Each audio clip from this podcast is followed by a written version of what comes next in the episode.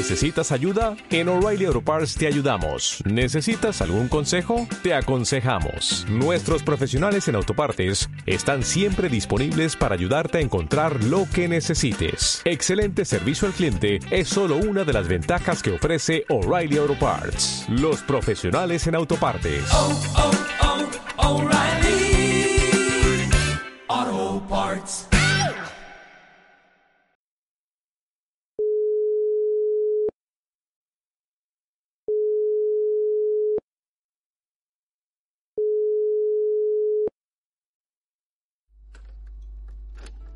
Hola a todos, soy el padre Eduardo Fallan Mora. Hola, yo soy Jeffrey. Y yo soy Dani. Soy Maribel Umaña, hermana Maribel. Y bienvenido a Corazón Abierto.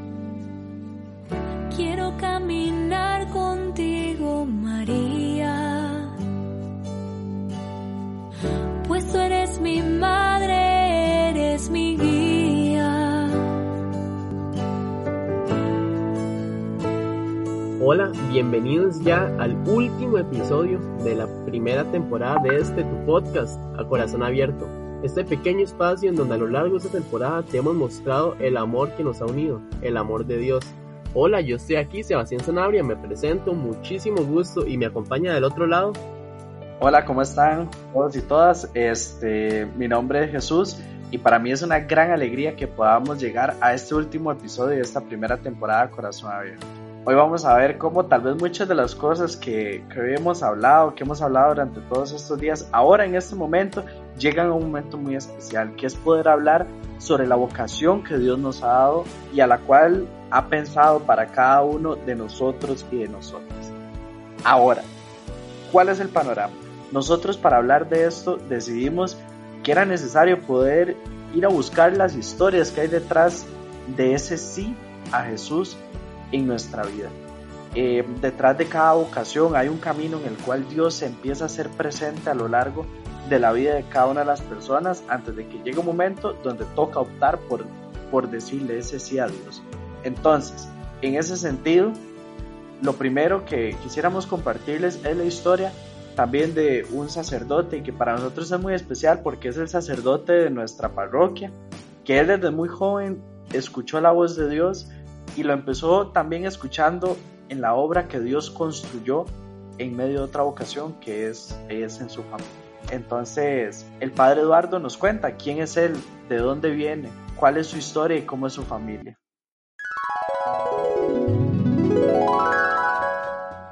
Bueno, yo soy oriundo de la parroquia de San Luis de Tolosa, en Acerrí Centro. Eh, soy hijo de de Enrique Fallas, que en paz descanse, y de Luz Miriam Mora, de un matrimonio con 61 años de, vida matrimonial. Llegaron al, 11 de abril de este año con 61 años de matrimonio. Eh, somos seis hijos. Eh, tengo un hermano también que es sacerdote. los otros son casados y formamos una, familia de, de esfuerzo, de lucha. Estudié en la escuela de Acerrí, también en el liceo de, de Acerrí, ahí saqué mi quinto año. Viví una infancia, digo yo, privilegiada, muy privilegiada, cerca de mis abuelos, con los que compartí mucho, compartimos el trabajo, íbamos todos los años en vacaciones a coger café, ya desde muy, muy pequeño nos llevaban a coger café todos los todas las vacaciones, como la mayoría de, los niños de aquella época. Eh, una infancia muy linda de, jugar juegos allá en los potreros, en los ríos, en los charcos. Eh, en fin, yo siento que tuve, junto con mis hermanos, tuvimos realmente una infancia llena de, plenitud, llena de, alegría, llena de realización. Qué rajado, Sebas. Este, ahora que el padre Eduardo nos contaba de que en su familia tenían, sus papás tenían 62 años de casados. O sea, usted se imagina la cantidad de tiempo que es eso. O sea, especialmente ahora en este mundo en el cual pareciera que, el decir sí a Dios eh, a través de, la vocación del matrimonio es tan difícil. Entonces, como también la vocación de dos personas, como el caso de, los papás del padre Eduardo, fueron una semilla vocación después para, para su hijo y un ejemplo también de entrega, de, entrega a Dios, ¿verdad? Entonces, así también es el caso de la otra historia que vamos a escuchar, un matrimonio que ha decidido decir sí a Dios y que ese sí a Dios también lo encontraron en circunstancias muy diferentes.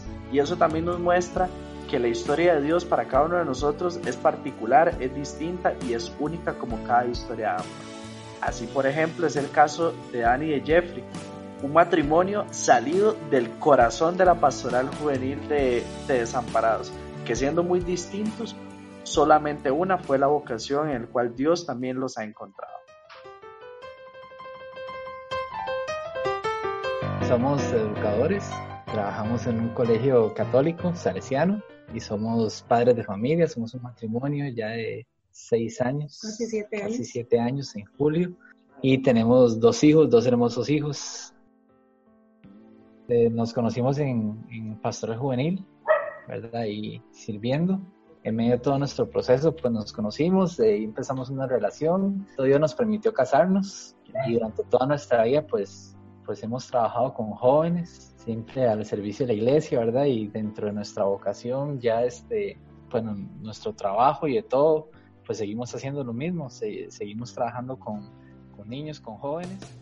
Pues ya yo vengo de una familia eh, con buenos principios, buenos valores y de todo, pero no era una familia eh, como que entregada a la fe, ¿verdad? Era una familia católica de tradición, no, no de convicción. Incluso a mis 12 años fue que eh, mis padres eh, toman la decisión de separarse y en medio de todo ese proceso, pues me toca vivir una convivencia eh, de sexto grado, yo estando en sexto grado y es ahí donde donde tengo como que un contacto genuino, ¿verdad? De, de, de ver a Jesús cara a cara. En mi caso, bueno, yo mis papás aún están juntos, siempre, más bien es, es, una historia un poco diferente a la de Jeffrey. Ellos siempre desde pequeña me inculcaron el amor a Jesús, ¿verdad? Este, esa convicción, esa fe, ¿verdad? Ellos me la inculcaron muchísimo desde pequeña, a mí, a mis hermanos, ¿verdad? Este, realmente vivíamos o vivimos hasta ahorita, gracias a Dios, cada uno de los procesos de iglesia, ¿verdad? De educación en la fe, inclusive pero por vueltas de la vida, ahorita soy docente de religión en un colegio salesiano, entonces realmente he encontrado mi vocación, ¿verdad? En todo esto. Es, increíble que en mi trabajo yo pueda hablarles de Jesús, hablar de Dios a mis estudiantes. Eso me llena el alma, me llena el corazón y, y es algo que tal vez jamás pensé que iba a suceder, ¿verdad? Y, y el Señor de verdad que nos tenía preparadas muchas sorpresas de manera individual y también como, como matrimonio. Y Chus, otra cosa que me encanta, me encanta de estos testimonios es cómo es posible y cómo tienen la capacidad de estas personas de encontrar a Dios en cualquiera de los lugares en los que ellos están. Por ejemplo, Jeffrey y Danny nos comentaban que ellos encontraban a Dios y hasta habían tenido la posibilidad de poder enseñarle a otras personas de eso en el colegio donde ellos trabajan. Y eso me trae a la mente otra historia. La siguiente historia que les vamos a contar es la historia de la hermana Maribel Umaña, la hermana que trabaja en el colegio Nuestra Señora de los Desamparados y que ha sido todo un ejemplo de vocación no solo para muchas personas con las que se ha encontrado en su vida, sino que también para nosotros. Vayamos a escuchar esta hermosa historia. Bueno, yo soy costarricense, nací en San Jerónimo de Moravia, que es una zona rural de, de San José. Me crié así, soy de campo, soy campesina, nosotras somos tres hermanas, entonces las tres hermanas nos hicimos en ese ambiente. Somos tres mujeres, mi papá no tuvo hombres, entonces eh, nosotras éramos las pionas de mi papá. O sea, aprendimos a, ordeñar pequeñitas, a andar en caballo, todas las labores de, de la finca las hacíamos en vacaciones, porque si en tiempo de clase eso era solo para estudiar, decían eso.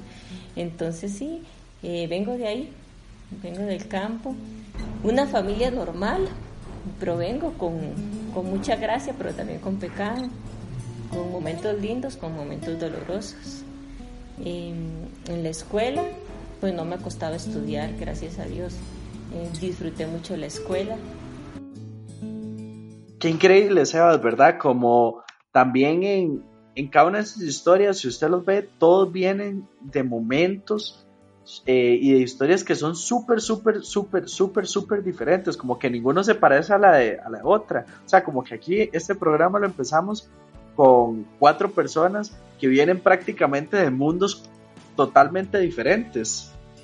Y Chus, algo muy muy interesante de todo esto es que a pesar de toda la diferencia que hay entre estas cuatro historias, hay un punto que es crucial y que ese sí tienen en común estas cuatro personas, que fue ese primer encuentro que tuvo cada uno de ellos con Dios. A pesar de que fueron en lugares y en circunstancias y en momentos de su vida muy diferentes, aún así fue ese primer encuentro que los marcó para seguir así toda su vida.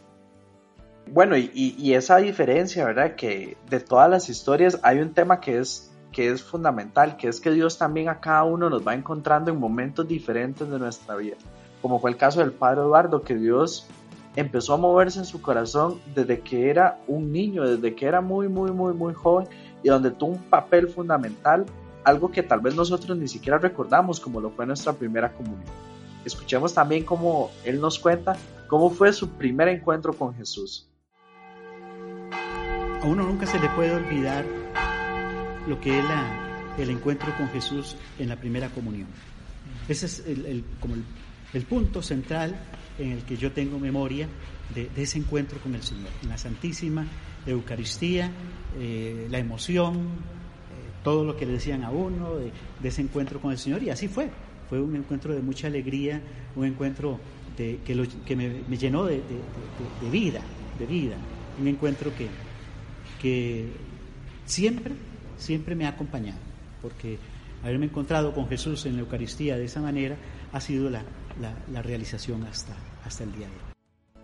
Y Chus, podemos ver que no todas las historias son iguales, como lo habíamos dicho anteriormente. Podemos ver que unas personas tuvieron esa, ¿cómo podemos decirlo? Como esa tradición de venir con esa fe católica desde pequeños, así como lo fue la historia del padre Eduardo, pero también como lo va a ser la historia de Dani.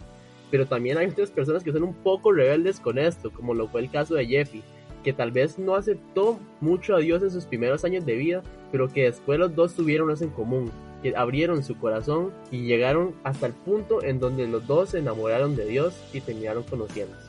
Escuchemos esta historia. Fue en esa convivencia, yo estaba en sexto grado, ¿verdad? Y entonces ya llegaron y, nos invitaron, siempre la pastoral juvenil de Zampa hacía la convivencia de los chicos de sexto grado.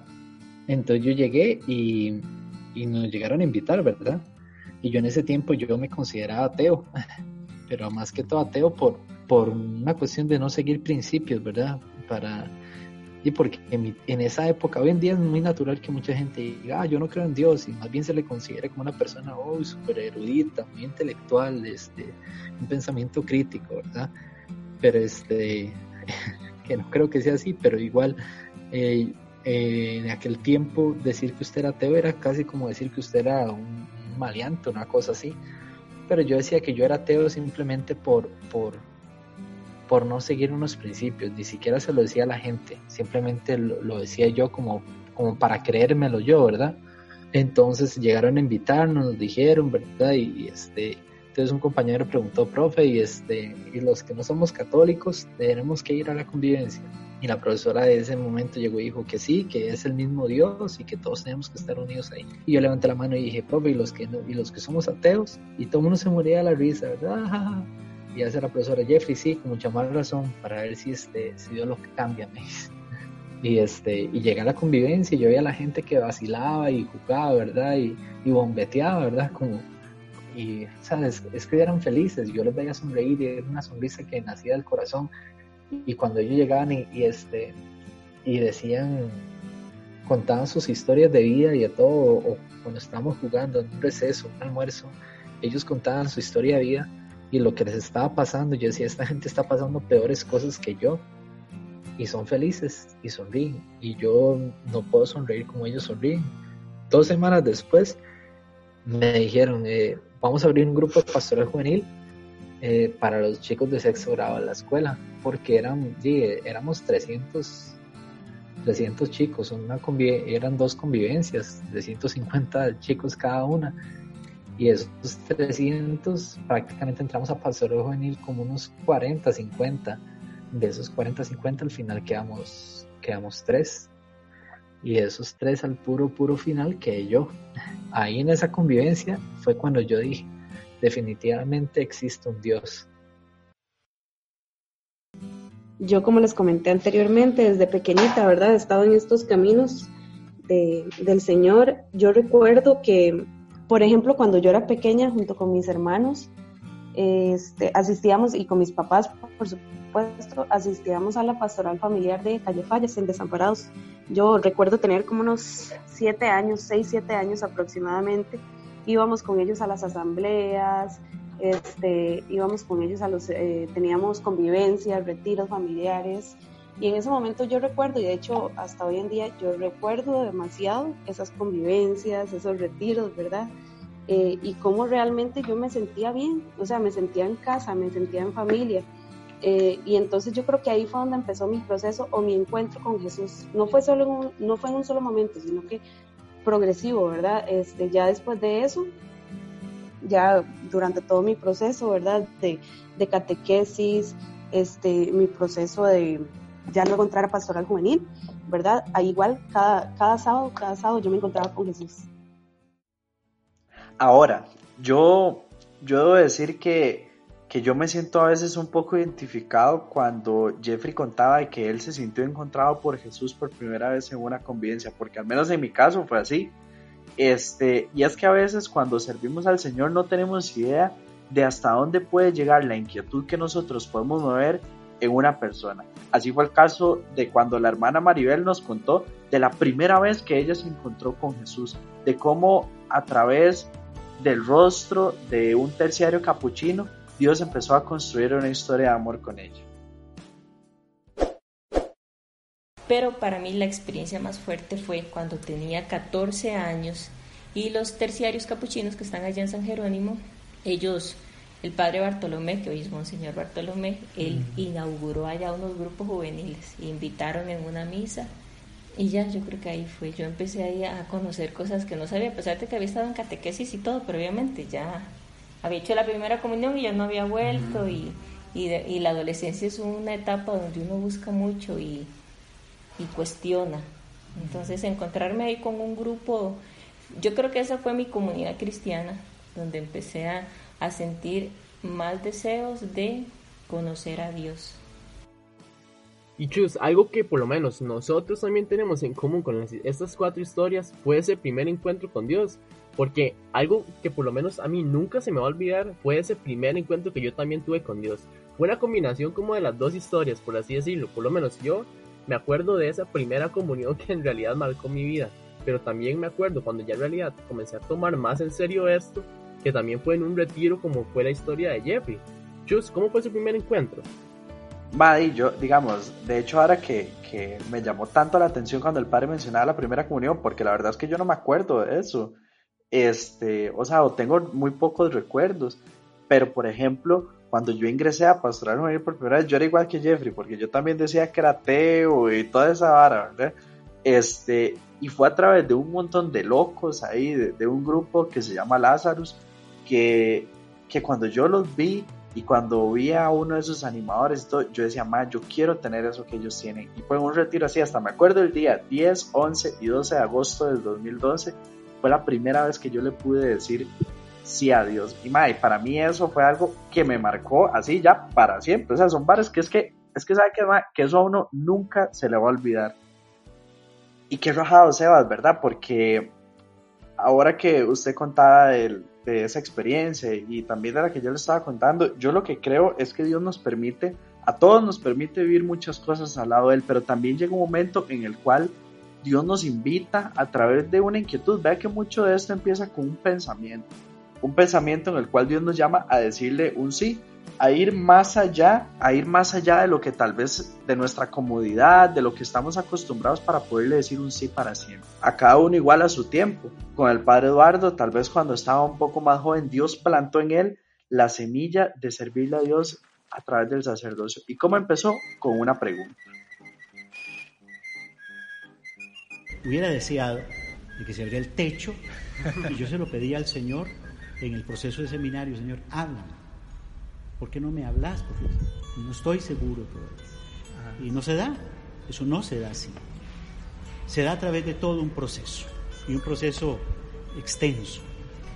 El primer pensamiento que, que tuve, porque fue un pensamiento, fue cuando estaba en tercer grado de la escuela. Me parece que estarme viendo. Estábamos en un recreo de la escuela, yo estaba recostado en una baranda y me llegó un pensamiento, ¿por qué yo no puedo ser sacerdote? Y ahí empezó, esa, inquietud empezó ahí. Cuando llegó quinto año, varios compañeros de mi generación iban a entrar al seminario. Entonces yo también quería entrar. Sin embargo, ya tenía el temor por la situación económica que me dijeran que no podía entrar. Entonces lo postergué, postergué el asunto, terminé quinto año, entré a trabajar a una fábrica de embutidos, Embutidos Cali, de la compañía de Fernando Retana. Eh, por eso soy choricero, aprendí a hacer chorizo ahí. Eh, entré a trabajar varios años en esta empresa y también a estudiar unas noches. Fue entonces en el año, con la llegada del Papa, en el año 83, que ya me decidí a, romper todas las barreras eh, mentales, porque nadie me estaba poniendo ninguna barrera, sino una, barrera mental. Y ahora, ahora una pregunta yo me imagino que seguro a muchas personas les debe resultar interesante saber. En esa época, padre, en esa época, padre, ¿tuvo alguna novia? claro que sí, por supuesto. El hecho de ser sacerdote no obvia el deseo también de una familia. No es que uno no tenga eh, esa aspiración también. Claro que sí. Cuando yo veía a mis papás cuando veía la familia de, la que yo era, o de la que soy, yo decía, qué lindo tener una familia así. Y de verdad, tuve muchas, pero muchas novias. No, mentiras. Yo libre guapo, ¿verdad? Eh, no, no, tuve eh, experiencias de noviazgo muy bonitas, muy, muy bonitas, pero había algo, había algo que, me decía, no, o sea, no, no me planificaba aquello. Y Chus, algo muy diferente que por lo menos tienen la historia de Jeff y Dani la historia del padre y de la hermana es que esta inquietud por la vocación que por lo menos ellos dos descubrieron en el noviazgo ya es algo más en conjunto y no tal vez vaya a ser un poco más personal porque a la hora de que ellos van conociéndose y van creciendo en esa historia de amor juntos en el que están ellos dos junto con Dios viene esa inquietud de la vocación pero dejémoslo que Jeff y Dani nos cuenten un poco más de esa historia para un campamento que yo estaba primer campamento que yo hice, yo siempre he sido como que muy exigente con la gente que, que iba a ir a servir a un, campamento o algo así. Pero en ese momento estábamos en otro proceso de, de otro campamento de, de, un amigo, de Jean Paul, el padre Jean Paul. y este, y Jean Paul se había llamado a, a Dani a servir. Entonces yo la estaba conociendo ahí a ella más, o sea, ya yo sabía quién era, yo la saludaba y todo, pero no, no la trataba. Entonces en ese campamento, eh, en la preparación de ese campamento, la pude tratar, conocer un poco más. Entonces yo dije, ella es responsable, ella es este, esforzada, ¿verdad? Con todo, se pone las pilas, se pone la camiseta y me pareció que era muy buena para llamarle al campamento que yo estaba organizando. Y aparece Daniela. Entonces a mí me empezó a llamar la atención la forma de ser de ella y de todo. Aparte que era muy bonita, es muy bonita. Y este, y, pero la forma de ser de ella, ya yo estaba en una etapa en la cual lo bonita que fuese una persona no era, o sea, no era lo que a mí más me llamaba la atención. Entonces, la forma de ser de ella a mí me, me enamoraba. Y llegamos, íbamos para mí y yo le dije, ahora hablamos a la salida. Y entonces me dice, sí, sí, está bien, pero sí, como ojalá que no, ¿verdad? yo tenía demasiado susto en ese momento, estaba súper, súper asustado. Y entonces yo llegué y, este, y a la salida yo la busqué por todo lado y, y, en medio de todo ese tumulto la visualizo como por allá y me le voy detrás. Digo, ¿qué? ¿Hablamos? Nos sentamos a hablar, entonces Dani llegó y me dijo que, que ella no quería este, como que en, pocas palabras arruinar la amistad, pero que ella quería decirme que ella sentía algo más por mí. Seis años y medio de relación, este, hasta que también decidimos dar el paso. Como Jeffrey me pidió que, digamos, matrimonio, fue chiva porque fue un, fue un rally, de verdad. o sea, todo gira en torno a campamentos y todo, es terrible. Este, ya después de eso él apareció detrás apareció detrás de, la banca y, llegó y se puso de rodillas y me pidió que se quería casar con él y todo. Yo desde la primera pista ya sabía qué era, pero lo chiva fue la aventura, o sea, saber hacia dónde iba. Sí, nos fue, eso fue en septiembre, en julio del año siguiente nos casamos. Creo que aquí hay un detalle que para mí es súper importante y que yo creo que todos los que somos cristianos en algún momento de nuestra vida lo vamos a sentir, que también son las dudas alrededor de poder decirle ese sí, ese sí a Dios. Eh, así como nos contaban Jeffrey y Dani, ¿verdad? De, ese pensar si uno si quiere, si no quiere. Eh, también como nos contaba el padre Eduardo, ¿verdad? De, todas esas dudas. Eh, también hay un momento en el cual uno necesita poderle decir un sí a Dios y también uno como para decirlo así, es cuando uno se tiene que tirar al agua. Así como también la hermana Maribel en algún momento se tiró al agua, así como nos va a contar.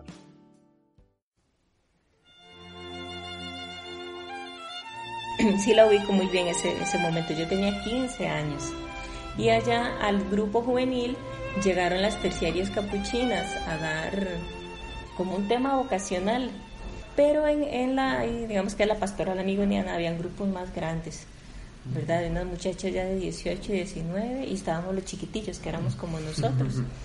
Entonces, ellas empezaron, es la primera vez que yo escuché hablar de la que existía la vocación religiosa, porque, bueno, allá en el pueblo no se acercaban nunca religiosas, ni una las miraba como en tele, tal vez, pero, o sea, era una cosa como muy rara y muy extraña.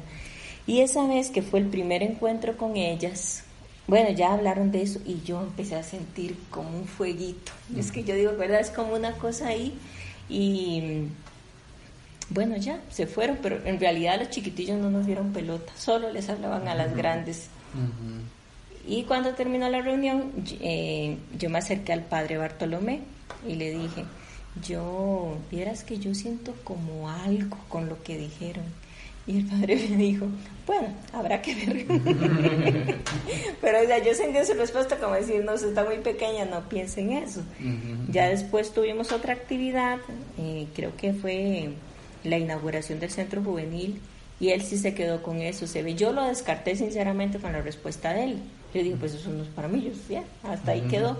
Después en esa actividad él me volvió a llamar y me presentó a una terciaria. Es que da mucho miedo enfrentarse a ese sentimiento de que, de qué es lo que está pasando dentro de mí. Y ya, pues la llamé y ya empecé un acompañamiento. Este, yo lo experimenté cuando ya me tenía que ir, donde ya yo tenía que decidir si me iba o no. Ese es el momento, como yo decía, Señor, lo hago. Es que uno no sabe lo que viene. O sea, hay un momento en el que yo lo visualizo así. Usted va caminando y llegó al, al ¿cómo decir?, al precipicio. Yo así lo imaginaba. Hay que tirarse o no tirarse.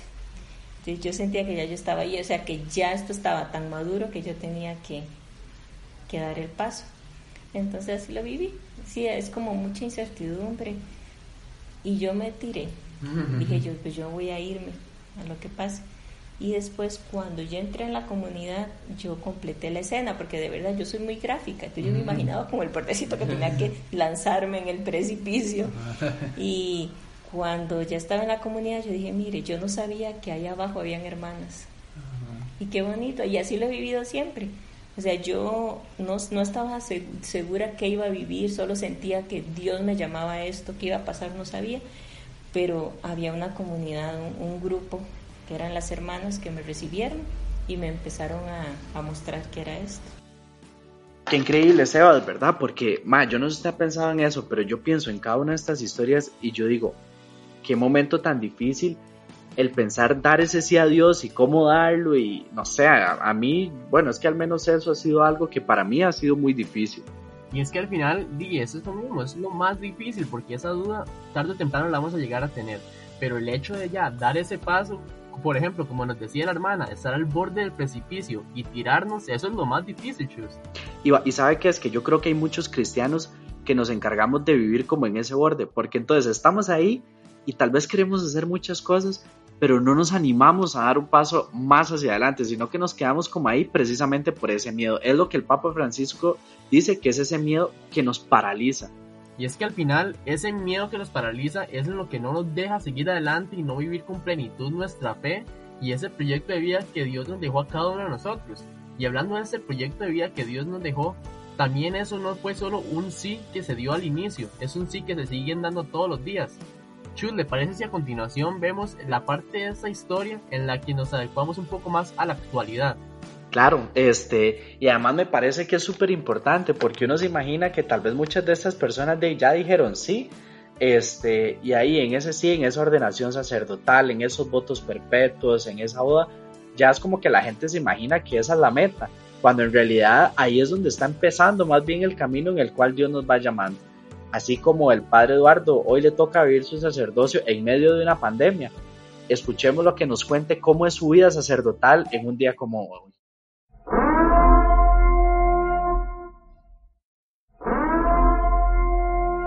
¿Cómo vivo el ministerio? De un esfuerzo muy grande, pero un esfuerzo muy grande.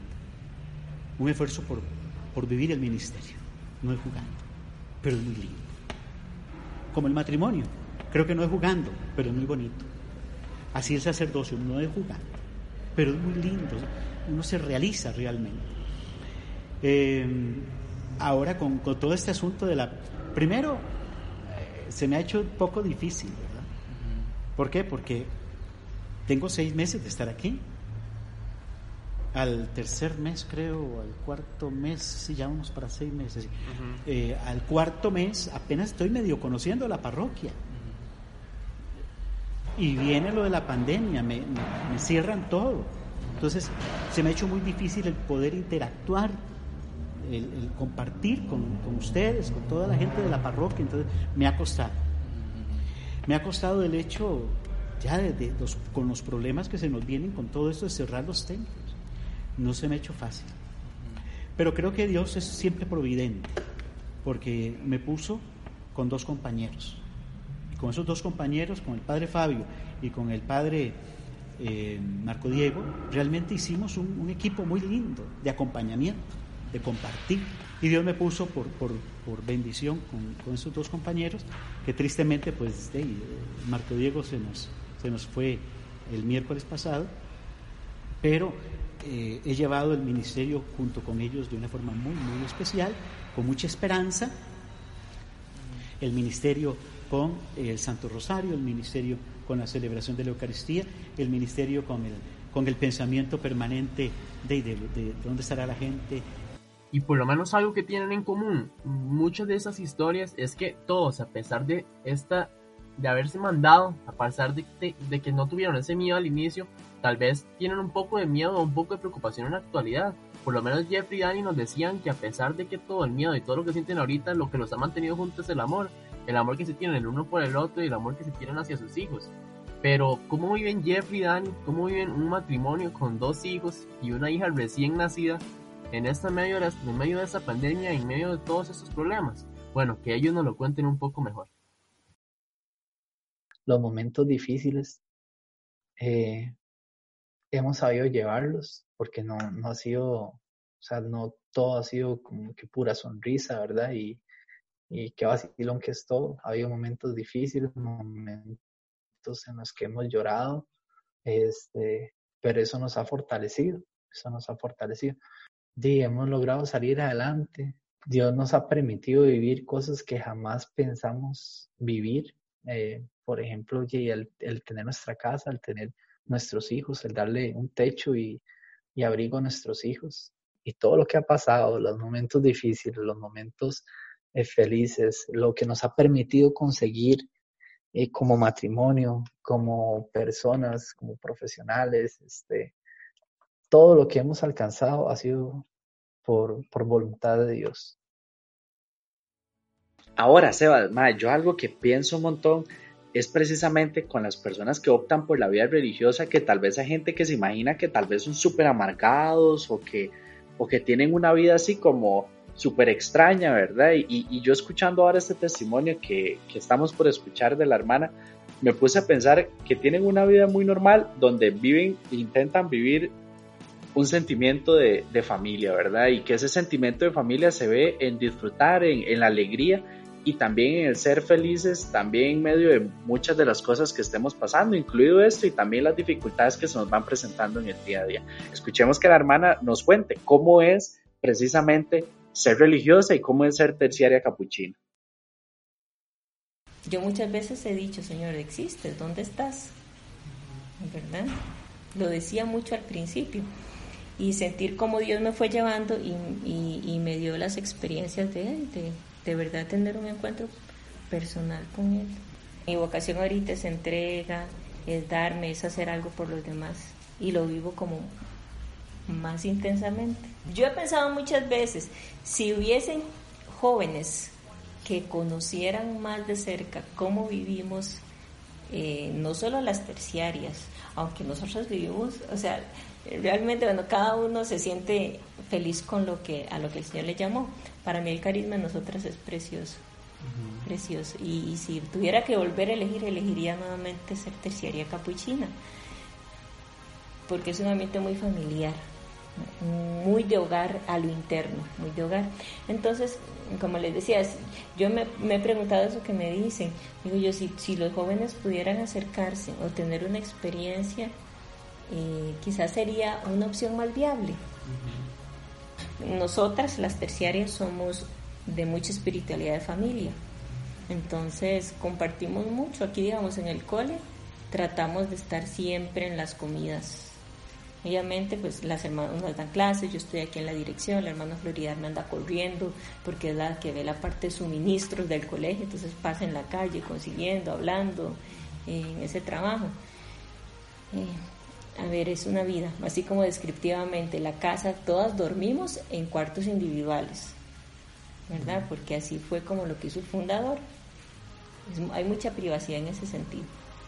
Pero apenas despertamos, el primer encuentro es comunitario Oramos en comunidad una hora, después rezamos la liturgia, desayunamos, aunque sea la carrera, siempre, o siempre es un momento bonito, es, de mucha comunión. Cada una sale a sus, a sus labores del día. Eh, a mediodía nos volvemos a encontrar. después de almuerzo volvemos a cada una a su, a su tarea y nos volvemos a ver a las 5 de la tarde. Bueno, hemos tenido la oportunidad de tener la Eucaristía aquí en casa. Y después de que compartimos, nos rezamos, perdón, cenamos, que la cena a mí me gusta mucho porque como no hay que salir corriendo a hacer nada, es como el, espacio más tranquilo para hablar qué pasó en el día. Y tenemos también siempre, todos, todos los días, después de la cena, un espacio de recreo, la recreación. Entonces compartimos, ahí se hace cualquier cosa, lo que se le ocurra a cualquiera. Puede ser ver una película, puede ser karaoke, bailar, no sé.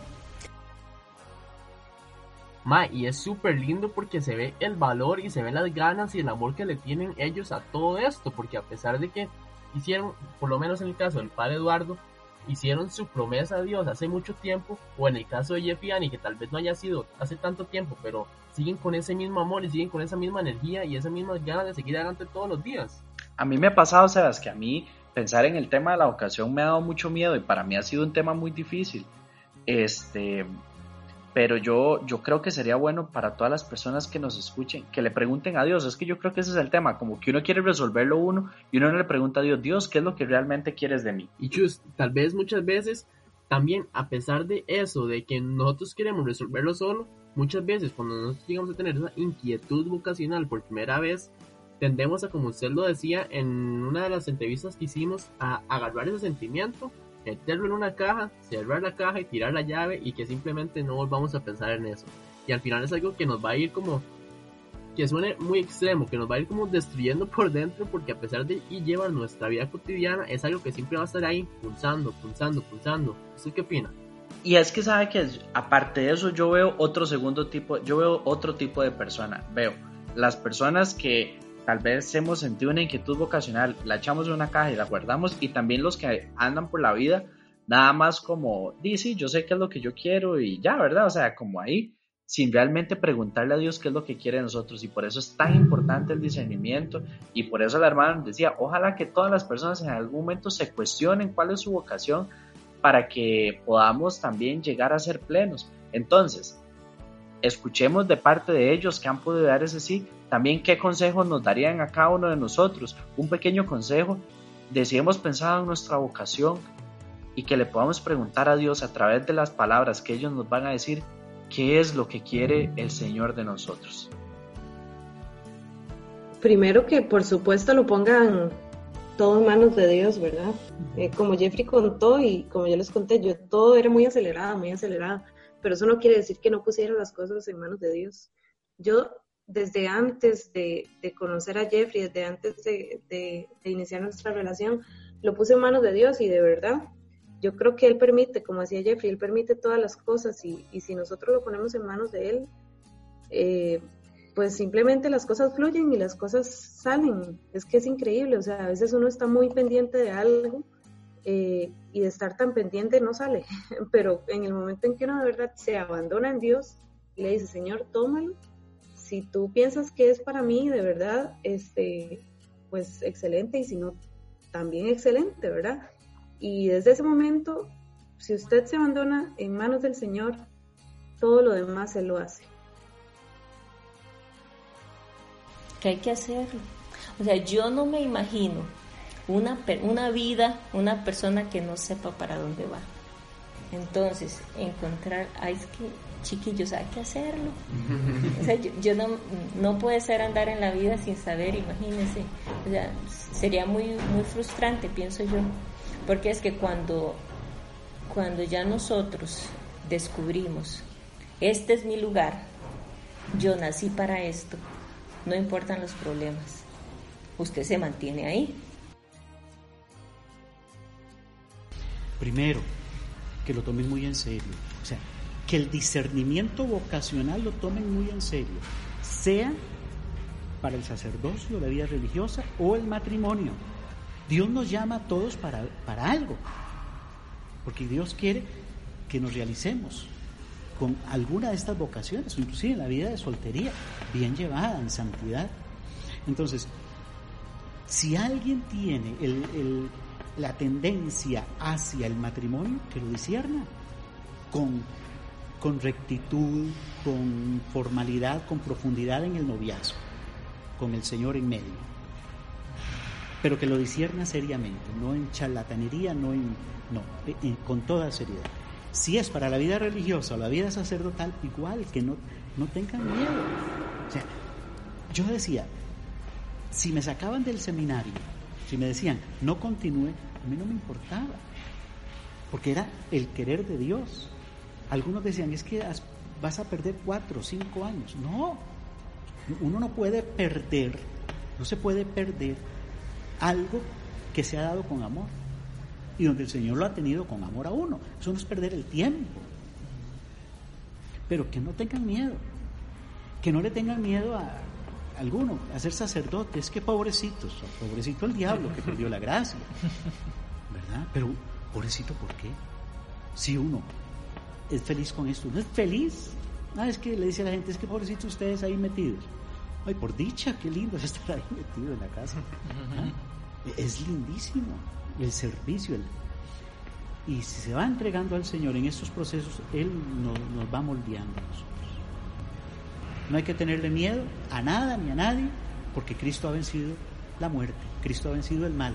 Y si estamos con Él, vamos a vencer. Que Dios los bendiga. Chus, esto, este momento en especial es un momento muy lindo, porque se puede ver como esa historia que vinimos dejando a lo largo de estos episodios se va conectando, son esos hilos conductores en donde se dice ya, todo está conectado. O sea, podemos acordar de que esa tumba que se abrió, esa tumba en donde ya murieron todos nuestros pecados, esa tumba que se abrió nos fue dejando una historia, nos fue dejando un camino a seguir. Por ejemplo, nos mostró y nos hizo esa pregunta que si éramos realmente felices, que por lo menos para hasta llegar a este episodio actual es algo que, que nos sigue inquietando, pero que tarde o temprano vamos a ir descubriendo. También el Señor nos encontró todo, nos mostró todo eso de que por qué somos hechos a su imagen y semejanza, de que si esto nos ayudaba en algo y en el por qué lo estamos hechos. Chus, ¿qué opinas de los siguientes episodios? Yo creo que toda esta temporada ha sido, yo no sé, Seas, pero para mí esta temporada ha sido una experiencia tan linda de podernos encontrar con Dios, de, de así como nosotros hicimos lo mismo que dijo la hermana, de tirarnos a pista a intentar hacer esto con las limitaciones que tenemos y a, y a escuchar la voz de Dios en medio de todo lo que estamos haciendo. Y, y yo me siento muy agradecido con Dios y, yo quisiera que, que todas las personas que nos hayan escuchado en estos episodios, que podamos reflexionar en este último episodio de la ocasión, que es que Dios te hizo con un propósito. Y Sebas, o sea, ¿usted cómo lo ve? Porque a veces pensar en ese propósito pareciera algo muy difícil y muy lejano. Chus, esto exactamente me recuerda y dio en el punto con todo, todo, todo lo que mencionamos en los episodios pasados y que se lo dijimos a la gente. No sé si recuerda, pero una de las cosas que más mencionamos a lo largo de todos estos episodios es que si nosotros tenemos un sueño, si tenemos esa inquietud, si tenemos ese anhelo en nuestro corazón, es porque Dios lo puso ahí. Es porque si tenemos esos sueños, tenemos todas esas ganas de hacer todo lo que queramos, es porque Dios nos puso ese sentimiento ahí. Y nosotros tenemos la capacidad de ir detrás de esos sueños. Todas las personas que están escuchando esto, todas las personas que en algún momento lleguen a escuchar esto, tienen un sueño, tienen alguna inquietud, tienen algo, mándense, al final Dios puso eso ahí para que nosotros nos mandemos. Y eso es una de las cosas que más hemos repetido a lo largo de esta primera temporada, Chus.